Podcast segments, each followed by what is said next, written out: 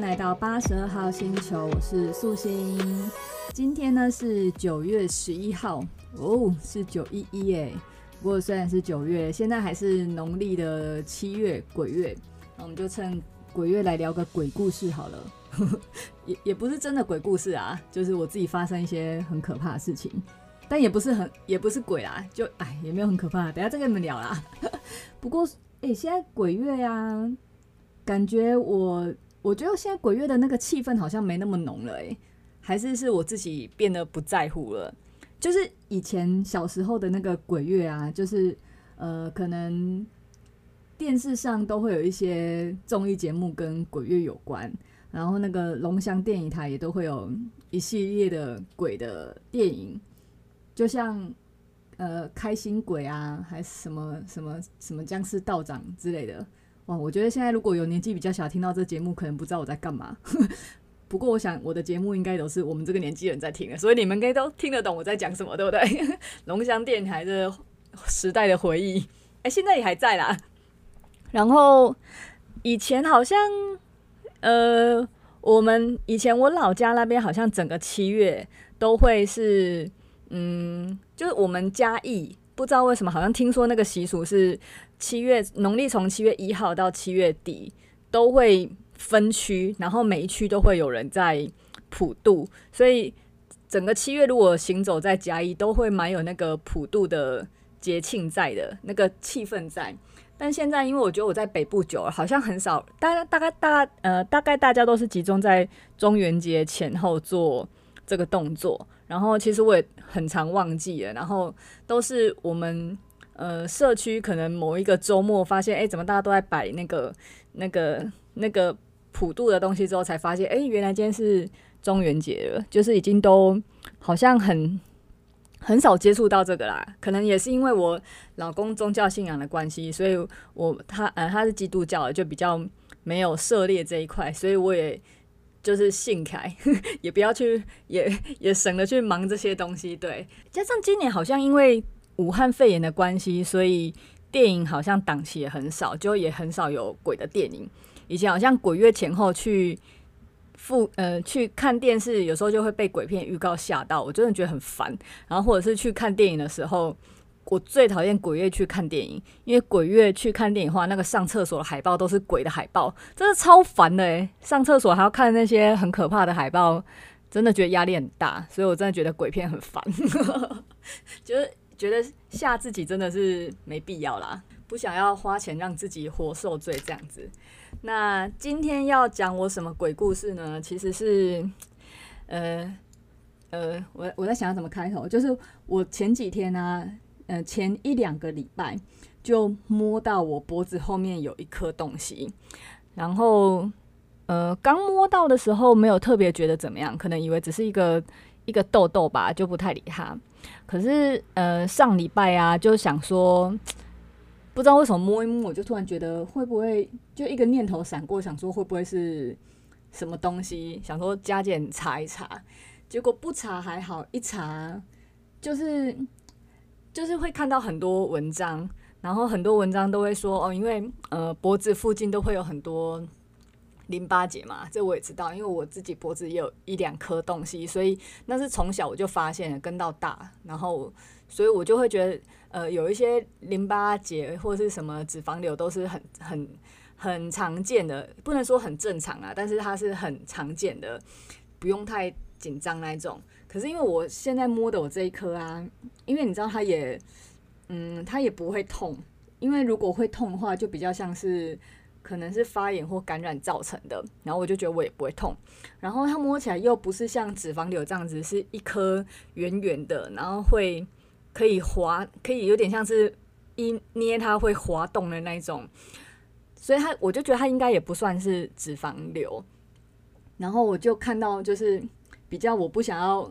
很害怕看到又不敢面对，就是呃它比较像是那种不知道一个什么东西，然后粘在。粘在那个结缔组织上的东西，然后看文章就觉得说，像这种东西啊，就是不像是不像是淋巴的什么发炎，然后也不像是脂肪瘤的话，就蛮有可能是就是通常癌细胞会是或者是肿瘤，就是会比较深层，然后比较会好像是粘着的感觉。然后我一看到，我就觉得怎么办？好像这是属于这种类型的哎。然后一开始意识到可能是这种不好拍米亚的东西的时候，哇，真的是脑袋空白，然后全身一直冒冷汗，跟手发抖。哎，就是我啊，怎么说？就是应该是我从来没有想过会有这么一刻。以前大家会说，呃，什么要把自己假设，呃，假就会有一些书上，然后想要提醒你要活在当下，或者是呃，要你把握你要做的事情的时候，都会说你要假设你可能只有今天是你的最后一天，或者是你可能只有只剩一年时间可以活之类，那你会想怎么过？那以前听到这种问题都。虽然有时候会脑筋想一下，可是那个、那个、那个没有切身的感觉，所以会呃比较想的比较空，或者是嗯，不管不管说什么，你都会觉得好像很难符合那时候的心智，因为那时候心智还是会觉得自己自己可以长命百岁，然后突然发现自己好像真的离这种有限制的时间这么靠近的时候，哇，真的是。脑袋真的是，人家说那个什么会会有什么跑马灯闪过去那种，我我觉得我那时候完全没有，可能因为不是意外，因为意外是 你可能只剩下几秒可以，你可能在这世界上只剩下几秒，所以你必须在那几秒钟会闪过很多你人生的画面，回顾完这一生。可能因为我不是嘛，我是发现一颗，然后自己在那边脑补很多很可怕的东西，然后我那时候闪过不是跑马灯，是有一种。那我现在要做什么？我我我我我这我现在的方，我现在跟那时候真的一样空白，就是那时候就是浮现的画面，就是有一种我我如果剩一年，我不知道我要怎么过，欸，诶，就是回想起我这一生，好像很多东西都是被动选择，或是被被推着走。从履历表看起来，好像都是很不错的学历。就是很很不错的，很不错的高中，然后直升直呃国中直升高中班，然后考上不错的大学，然后念的不错研究所，然后找了一份还不错工作，有一份很好的收入，然后呃人家觉得很帅的老公，然后生了两个可爱的女儿，好像都这样。可是就是嗯、感觉好像就是没没什么没毛病啊。可是我自己想起来就会有一种。很很懊恼的感觉，我我说不出来，就是很，就是我自己会知道，我这一生好像很多东西，就是这一条路走成这个样子，并不是我设定了一些想法或目标，然后可能有的达成，有的没达成之后走成这样子，就是我这一生好像很多东西都是在，都是在放弃中变成这个样子的。例如说，嗯，例如说，我国我国中的时候，然后我国中在我们嘉义不错的私立私立高中、私立中学啦，就它有国中部跟高中部。然后国三的时候啊，大家就会面临着一个选择，就是要直升学校的直升部，就是直升我们学校的高中部，还是要去。考试就是参加联考考嘉女，然后那时候我的选择是我，呃，我我我签了直升，但是我们有一些直升班的同学都会想说，我们还是可以去参加考试，因为可以看看自己，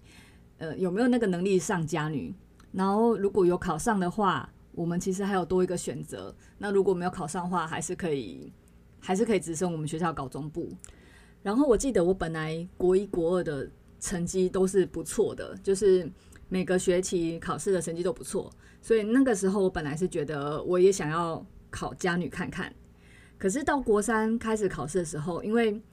我我才发现，原来以前国一国二这样子每个每个章节每个章节这样教的时候，我可以考得好，是因为我比较偏向死读书那类型的，我就是把这个范围的东西记一记，或是我记个大概。然后因为有时候考考试的那个题目不是那么活，都是选择题或者是是非题，所以你有时候猜也猜得出来一个正确答案，所以那个成绩好是是这样子来的。可是到国三的时候，我发现那个整个模拟试卷啊，全部都是大大统合、大统整，然后这样子交错在考的。然后突然突然那一时间，我就发现我整合能力超烂的，我根本就没办法负荷这么融会贯通的题题目。所以我那时候，嗯、我就知道我考试大概成绩会很烂了，所以我我是不敢去考试的。然后我不敢去考试，我就自我安慰说，我我我在校内成绩很好，是直升班，所以在学妹的眼中或者在家人眼中，大家或许都觉得我是因为成绩优秀选择留直升，然后学校也以以我为荣这样子。可是我心里知道，我其实只是逃避那个联考可能会有的烂成绩而选择直升班。然后高中考大学也是，就是。高中考大学，其实那时候我也不知道我自己喜欢的东西是什么，然后只因为我爸爸跟我说，他以前，呃，他念书的时候，生物是他唯一的这一生唯一的遗憾。只他因为他很喜欢生物，所以他其实很想选自然组，但是因为他的那个数学老师教得很烂，所以他数学考得很烂，所以他没办法，好像他就因为这样子没有办法念。我想一下，我挺忘记了，他就是不能念自然组，所以他后来就念了文组这样子，所以他就一直常常跟我讲说，哦，他他就会常常看节目说他有多爱生物的东西，然后生物是他一生遗憾。然后那时候小时候因为不懂嘛，你就会有一种好像爸爸的遗憾由我来完成这样子，所以那时候我高中立志要考的是生科，生命科学，因为在那个时候我在我。呃，高中的那一个时候的生命科学是非常夯的，然后我就觉得那那就考这个，所以我那时候是立志考生科。那联考成绩出来也没有也没有达到生科的分数那么高，所以后来选填志愿的时候啊，我们那个时候还是志愿卡嘛，就是你会你就会一个一个写，好像可以写六十个的样子。然后我就前面填了几个各校的生科系之后，虽然都知道不会上，但是就硬填。然后填完之后，因为我也不知道自己。喜欢什么或适合什么，所以我就是按照学校，我就选校不，几乎是选校不选系，所以我就把台大、阳明、就是成大这种国立学校的科系填一点，看落到哪一个。那所以后来我的成绩就落到阳明护理系。那阳明护理系念了之后。嗯，就就是也跟着这样学，我也不知道喜欢或不喜欢，总之就是分数落到这边。那后来是刚好在大一升大二的暑假之后，大一升大二升呃大一升大二的暑假的时候，有一个学妹她就说她要转系考一技系这样子，就是一是检验什么什么学系，我忘记，但各校的那个词汇有点不太一样。然后我那时候就看一下，哎，一技系好像呃好像就是。那个时候的转系的资格是只要校内成绩加上面试就好了，所以是不用再额外考试的。然后我就想想，好像也不用多付出什么太多的努力，所以我就跟着转系，就是递了那个转系的申请，然后也刚好表现不错，所以就有顺利的转系成功。然后我那时候转一技系那时候。也某程度上是有点自我安慰，因为我我觉得我那时候就想说，因为我们学校医技系跟生科系有很多是一样共同的科目，但是医技系就是也也都是听人家讲，就是医技系因为有有可以有执照，所以以后可能工作多一份保障，然后也开始告诉自己说，其实嗯，医学医。嗯，不念生科院，念医学院也有个好处，因为生科院可能就比较偏向理论这样，那医学院至少是比较可以有临床一点的应用。然后之后考研究所也是，就是因为我是阳明的大学，然后后来考上台大研究所，然后在大家眼中好像都就是在亲朋好友眼中好像都会觉得我很厉害，就是哦就会一直说哦在。国立阳明大学的呢，然后什么阳明医学院的呢，很厉害呢。哦，还考到考上台大研究所，好厉害哦。可是你知道，其实我的研究所是怎么来的？就是因为，嗯、呃，我转系嘛，我转系的那个医技系，它毕竟是联考分数是比我之前护理系还要高的，所以同样的那一批同学，他们其实是，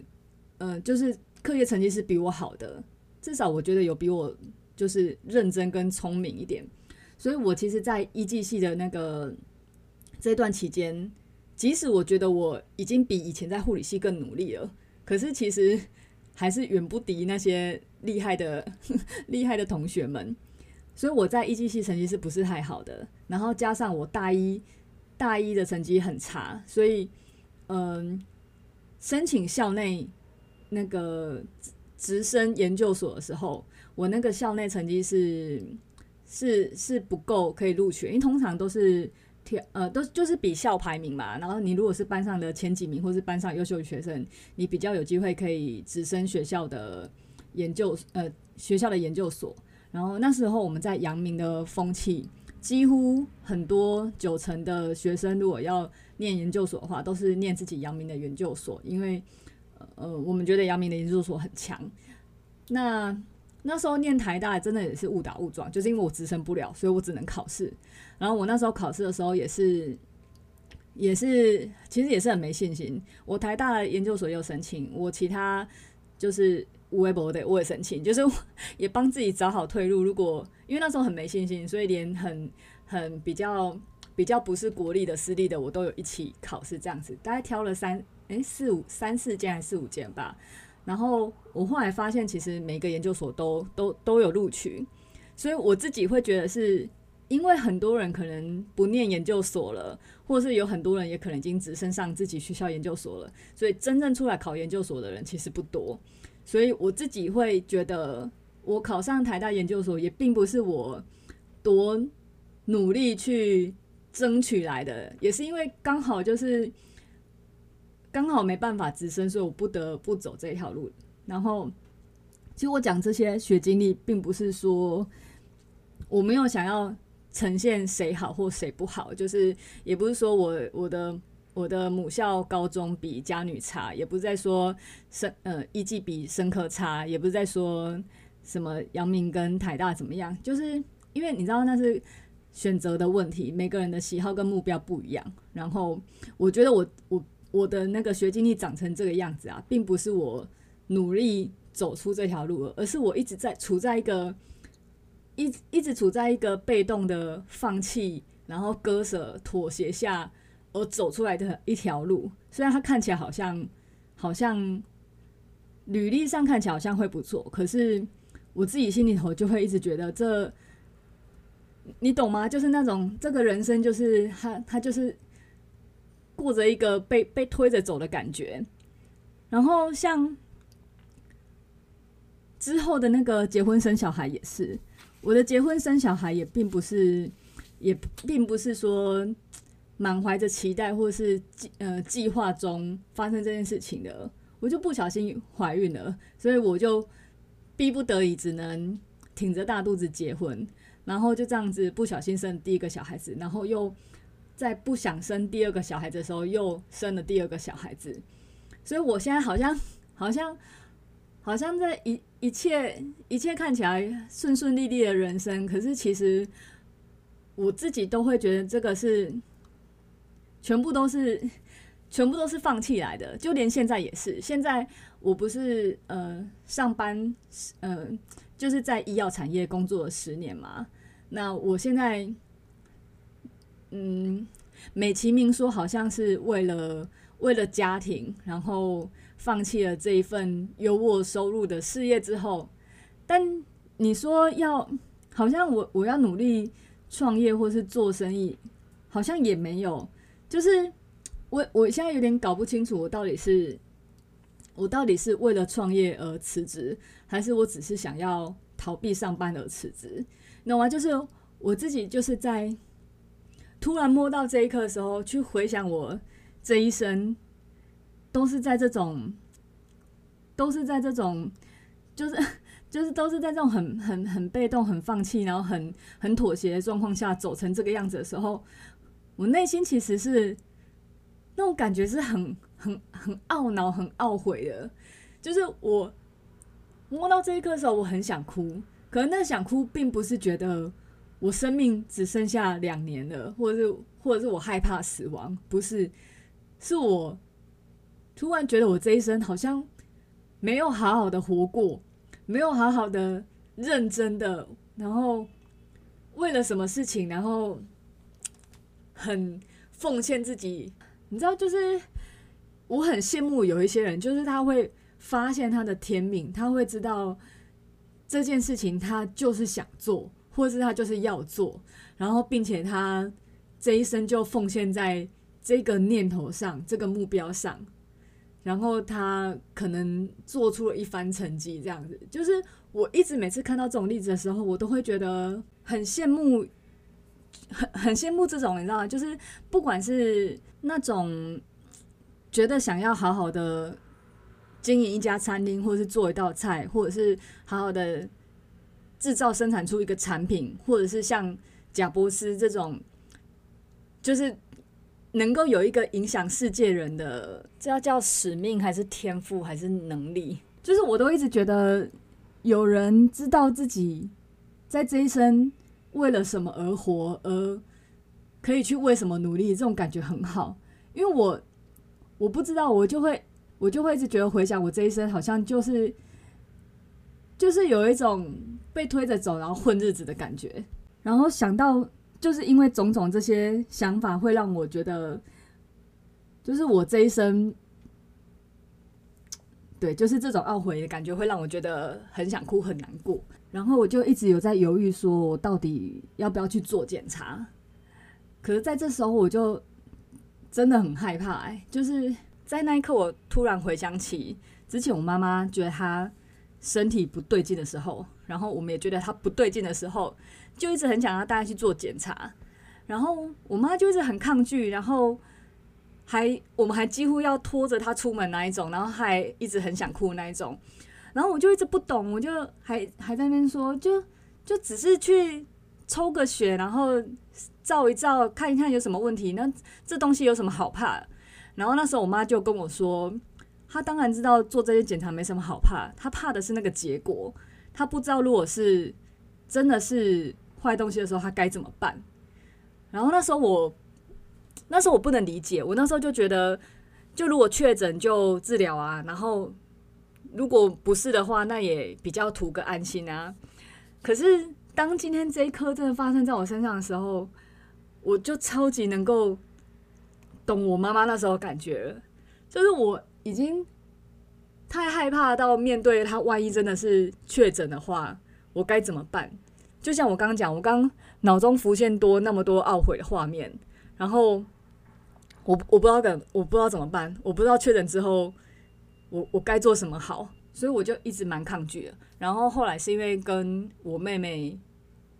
就是有一天聊天晚上，呃，有一个晚上聊天，我就跟他们说怎么办？我我我我发现这个东西，然后是我两个妹妹一直鼓励我去照一下，然后所以我才去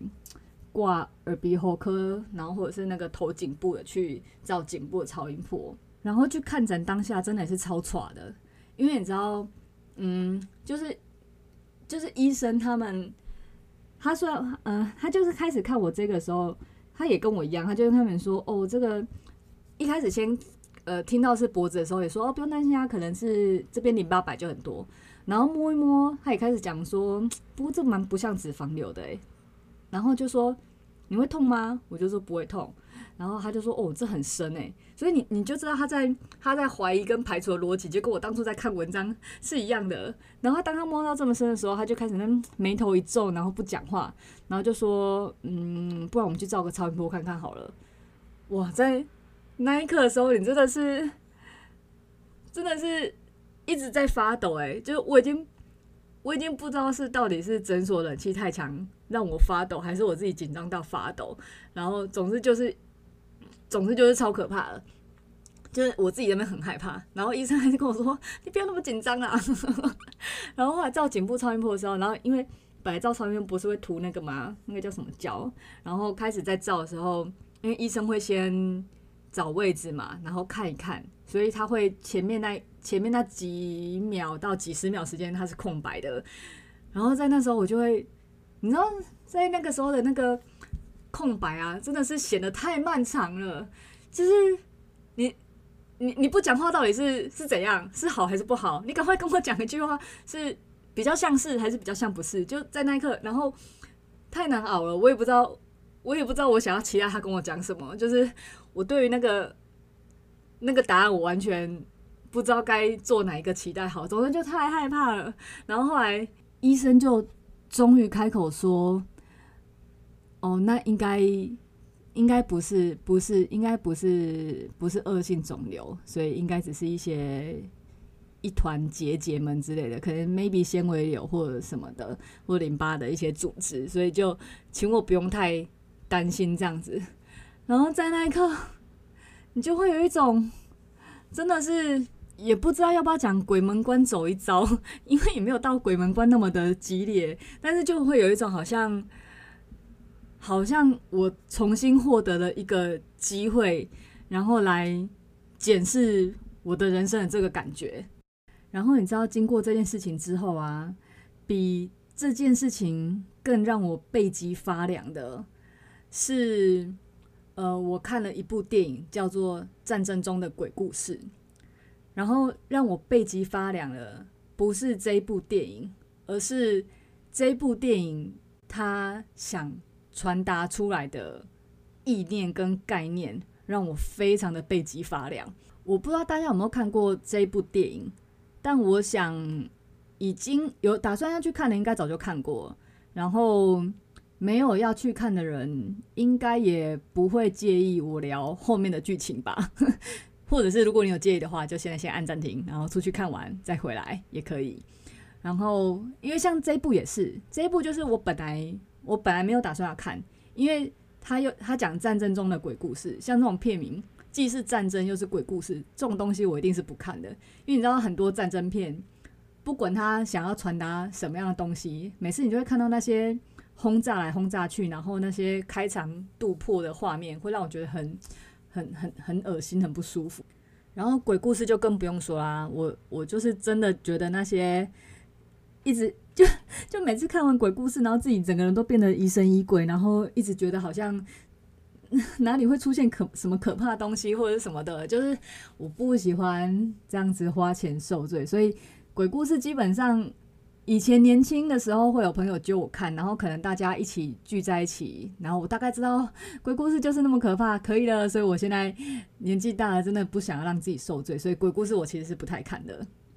可是今天为什么会？想看这一部呢，就是因为我有一次听到 Ryan 的 Podcast，他就是在讲，呃，他那一集的节目的标题是《战争中的鬼故事》，其实是一部教你创业的电影，好像是这样吧。然后那时候他就是前面引言讲完之后，我就很想听听看他说，就是这部片到底跟创业有什么相关，所以我那时候就先在他那个节目暴雷警告后，我就离开了。然后就先搁着，然后一直到最近才去看了这一部。看完电影之后，我才回去听之前 Ryan 想聊的那一集。然后不听还好，一听完，我觉得他观点实在是太惊人了，所以我整个真的是背脊发凉。我跟你说，我等一下跟你们说为什么背脊发凉。我先讲一下，很很简单讲一下这部片它主要的架构是什么。那个大会报告，大会报告。因为我刚刚接到一通电话，是糖糖打电话叫我可以去 安亲班接他的，所以呃，因为我接下来想要讲战争中的鬼故事这一部，然后 Ryan 的观点跟我长了这一颗的领悟，这这系列有关的心得，我觉得可能还要花一阵时间，但我觉得今天如果没有把这一集上传。我不知道什么时候才会录完，所以呢，我决定我们来分上下两集。这边先用上集，然后这段时间也可以刚好周末了嘛，可以看大家有没有要去看这部片。然后有要看这部片，看完可以去 Ryan 的频道去听他的解析，我觉得超级超级超级酷的。那听完他解析，我们下礼拜一我会录啦。我希望下礼拜一我会录，呃下。我们这一集的下集，然后我们再来，这样子听起来会更有共鸣一点，好不好？所以那 Ryan 的节目，呃，战争中的鬼故事，看你们怎么看。我家是因为有 MOD，所以我可以我可以付费看。然后所以我相信大家应该也是有很多资源的可以看的。那 Ryan 的话，Ryan 的话，你们可以在 Podcast 频道去找那个 Ryan Wu，R Y A N W U，或者是你直接找他那个节目的名称叫做《艺人公司》欸，《艺人公司实战手册》。哇，那好，那考国语文竞赛吗？《艺人公司实战手册》。对，就是你搜寻这个话，呃。它好像是第四十三集的样子吧，反正它的节目名称叫做《战争中的鬼故事》，其实是教你一部创业的电影。对，然后我觉得，我觉得可以去听听看，因为现在市面上，现在市面上观点不是在讲战争，就在讲这部片的惊悚点，但我觉得真的都没有讲到这部片的精髓，所以我非常非常非常推荐大家可以去听 Ryan 的这一集。那你也可以顺便去看看他的频道，我觉得 Ryan 就是。他算是我一个很人生中很重要的 mentor，就是我我有很多的启发都来自于他，他的节目也常常我偶尔一听会有很很大的帮助，所以我也很推荐他的节目给大家。